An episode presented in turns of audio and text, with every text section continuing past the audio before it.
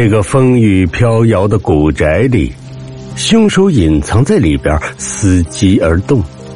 所有未知的人都是待宰羔羊。更让人恐惧的是，那个隐藏在背后的凶手究竟是人是鬼？可能我们陷入了一个圈套。周远第一个说话了。之前我确实知道赵先生是要做这样一个测试。我们后来接到一个电话说，这个测试要开始了，让我来这里。仔细想想，会不会赵先生根本没有做这个测验，而是凶手事先已经布置好了这一切呢？这什么意思？丁铁看着周远。比如说，赵先生其实一早就死了。所谓的赵先生后来被人谋杀，只是个幌子。凶手的目的可能就是要利用这样的环境和和一些往事来谋杀，或者说，就是利用这些条件组合在一起来杀人。周远的目光逐一从其他人的身上掠过。可是小波说是爷爷让他去棺材里的。赵安琪提出了不同的意见。如果小波在说谎呢？周远的目光定格在赵子峰的身上。你什么意思？我会拿孩子说谎吗？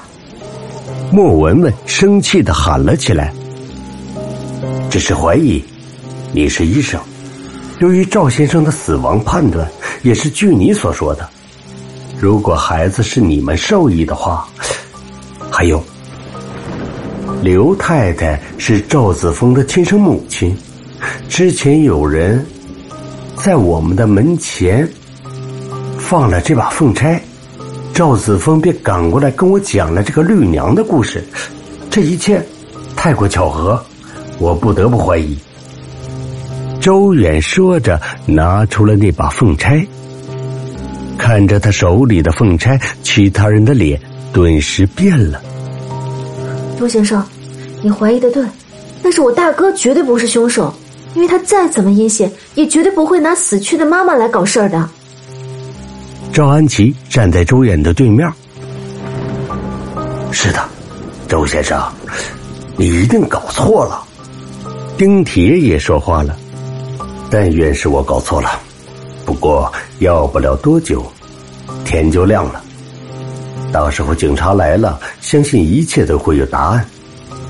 周远顿了顿，说道：“我建议天亮之前，我们大家待在一起。第一，为了安全；第二，可以洗刷自己的嫌疑。”周远的意见没有人反对。除了赵子良要回房间守着林素梅的尸体，为了他的安全，大家决定留在林素梅的房间旁边。那个房间本来是钉铁的，为此此刻变成了安全屋。房间不大，莫文文和儿子赵兴波坐在床上，赵子峰和赵安琪坐在旁边。丁铁还有杜林坐在旁边的凳子上，周远坐在门边，手里摆弄着那个凤钗。灯光下，每个人的脸都阴晴不定。呃，那个大太太去世的时候，宅子里来过一个客人。杜林突然打破了沉默。什么客人？赵子峰问。啊，是一个很神秘的女人。她当时穿的衣服就是绿旗袍，跟刚才林太太身上那件一样。我我我刚才没敢说。杜林的声音微微有些颤抖。鬼神之说。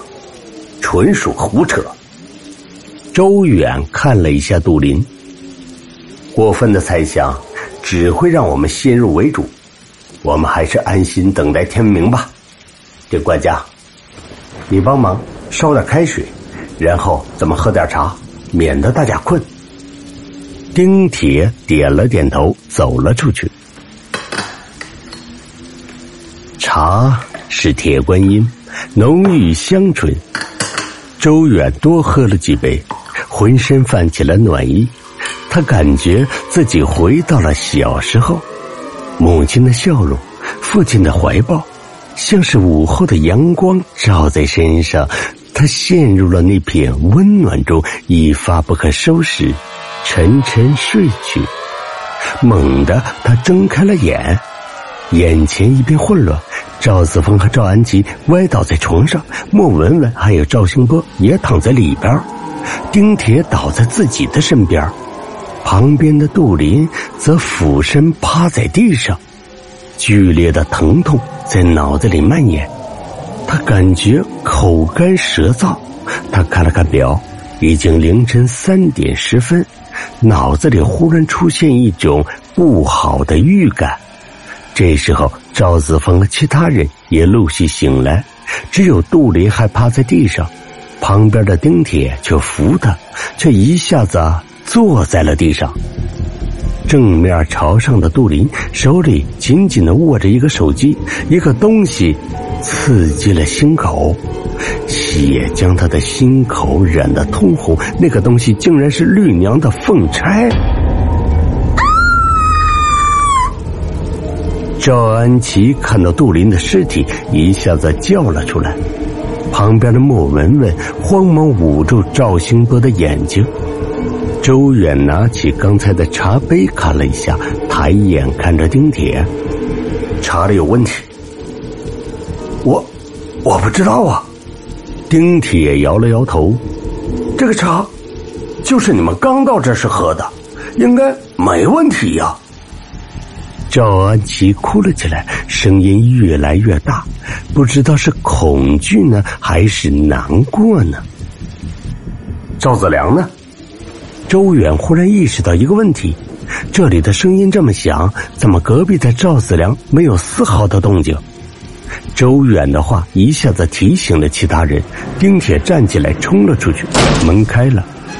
赵子良躺在林素梅的旁边，脑袋耷拉着，身体寂然不动，显然已经死去多时。风吹进来，林素梅穿着的旗袍一颤一颤的，似乎谁在低声的哭泣。还没等大家反应过来，赵安琪的惊叫声又从外边传来。让赵安琪惊叫的是杜林手中的手机，上面视频录像清晰的录制了他死亡过程。视频可以确定，在茶上做手脚的是杜林。画面上显示，当所有人都昏迷的时候，杜林坐了起来，然后走了出去。几分钟后，里边传出赵子良的惨叫声，然后很快。杜林回来了，他把脸对准了摄像头，脸上露出一个奇怪的笑容，仿佛有人拿起了那把凤钗，生生的刺入了他的胸口。啊，刘太太，我错了，我错了！啊！这是杜林最后说的话，然后视频停止。最后一句话让所有人震惊了。赵安琪颤抖着唇，摇着头：“不可能，不可能的！”周远不禁走过去扶住他，想说什么，却被他一把推开。“都是你，都是你这个灾星，不想再看到你！”真的，真的是刘太太，啊，这是有鬼呀！丁铁彻底瘫倒在地。这世上没有鬼。我们不要被一些东西蒙蔽了眼睛。”周远大声的说。“可可是，手手机上的视频。”丁铁颤抖着说。“那又怎样？如果有人胁迫杜林那样做呢？”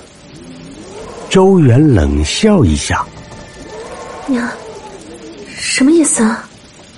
赵安琪愣住了。